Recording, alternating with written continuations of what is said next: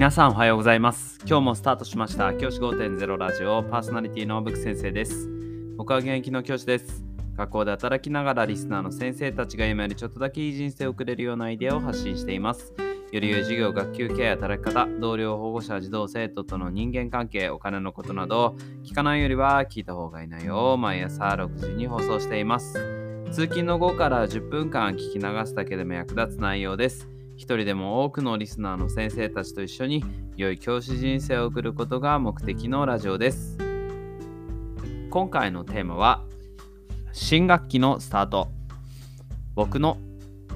今年の展望という話をしたいと思います。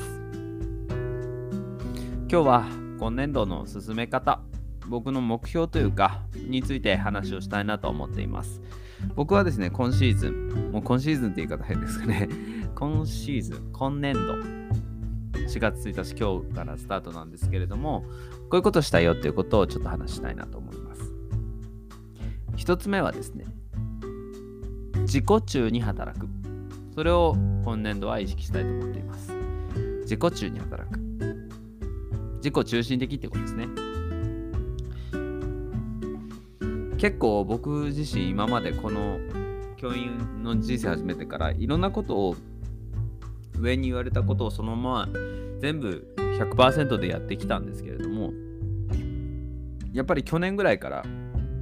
その100%でやってきた結果何か残せたかとか自分自身が何か高められたかっていうところにすごく、あの、疑問を感じ始めたんですね。例えば研究授業やってくれって言われて何年もずっとやってきたんですけれどもそれをやった結果もちろん得たことはあるけれどもそこまでに費やした時間を他のことにかけたらもっと違う成果が出せたんじゃないかなって思ったりもするんです。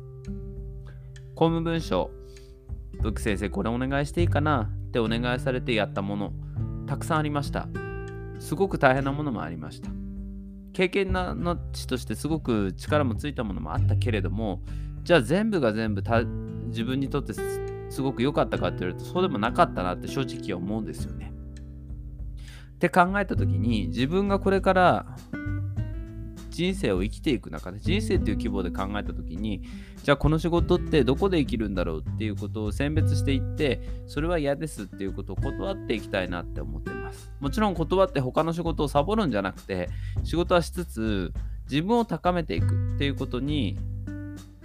重きを置きたいなって思っています。